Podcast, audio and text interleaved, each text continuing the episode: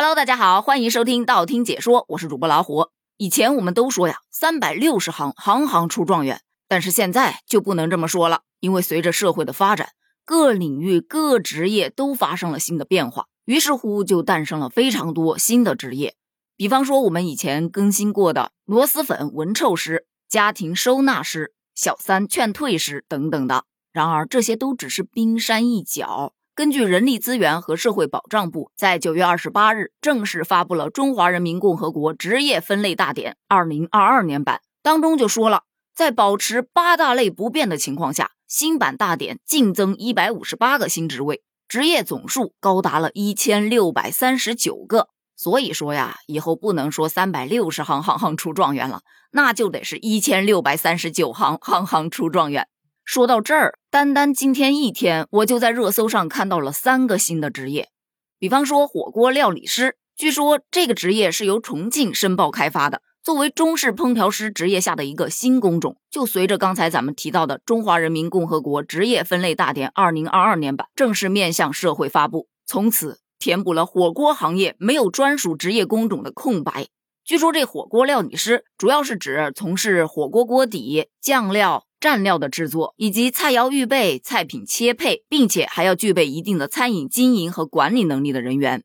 据重庆市火锅协会会长所说，火锅料理师这一新工种的出现，将进一步推动餐饮服务行业的快速发展。这在中国火锅发展史上是具有里程碑意义的。据悉，目前已经有六万多人经过考核，获得了火锅专项职业能力证书。眼看着这火锅行业是越来越规范了。相信我以后再吃火锅应该不会拉肚子了吧？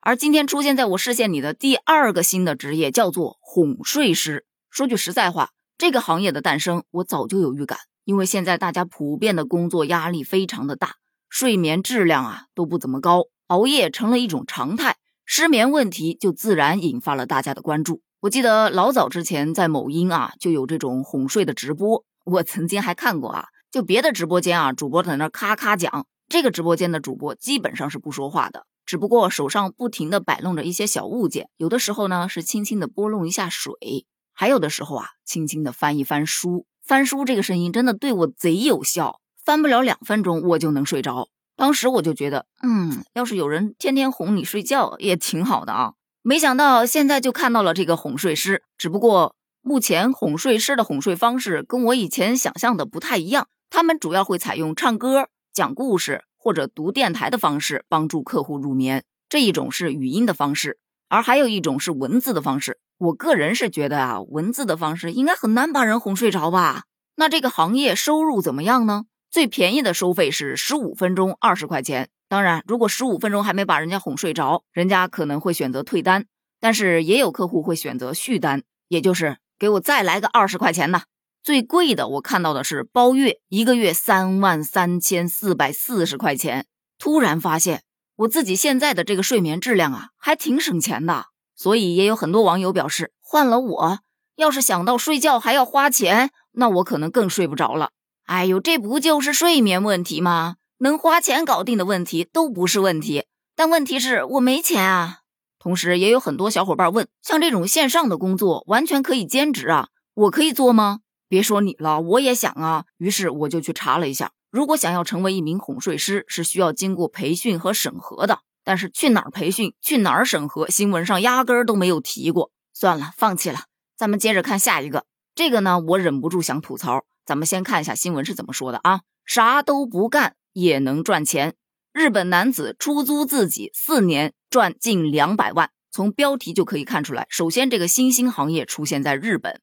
其次，标题里说的出租自己啥都不用干，但事实却是他还是需要干点什么的。只不过他干的活可能确实会比较轻松，比方说他会去陪一个想要玩跷跷板的客户玩跷跷板，还曾透过火车的窗户向想给人送行的客户微笑着挥手致意。而就是这些微乎其微的小单子，在过去的四年时间里，他大概受理了四千多个，单次收费约合人民币四百九十元。这挥挥手就能四百九十元，陪你玩会儿跷跷板四百九十元，我也想干呐！